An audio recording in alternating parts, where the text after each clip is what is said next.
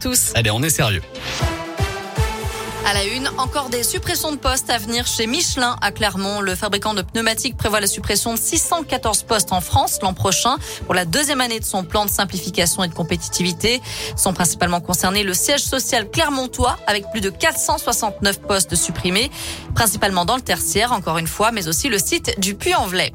Doucement sur l'accélérateur aujourd'hui, nous sommes le 1er décembre. C'est donc aujourd'hui que la vitesse maximale autorisée est abaissée à 30 km heure dans les rues de Clermont. Ça ne concerne pas les 426 km de voirie de la ville car certains boulevards sont encore limités à 50 km heure. On vous a mis la carte des secteurs concernés sur l'appli Radoscoop et. Ce schéma pourra évoluer selon les demandes des habitants. De nouvelles mesures aux frontières pour limiter l'arrivée du variant Omicron en France. Les voyageurs provenant de pays hors Union européenne devront présenter un test négatif datant de moins de 48 heures pour se rendre dans l'Hexagone, qu'ils soient vaccinés ou non. Et puis les voyageurs provenant de l'UE non vaccinés devront présenter un test négatif datant de moins de 24 heures. Notez qu'il n'y a pas de variant Omicron détecté dans la région pour l'instant, mais ce n'est qu'une question de jour d'après l'ARS Auvergne-Rhône-Alpes.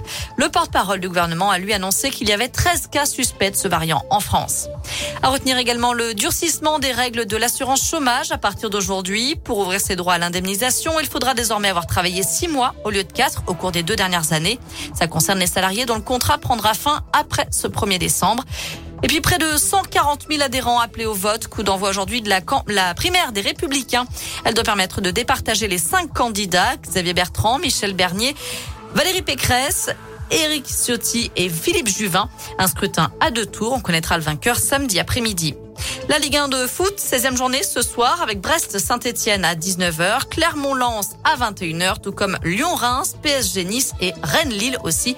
Lyon-Reims qui sera joué donc à huis clos après la sanction. Merci beaucoup Noémie Lec, tu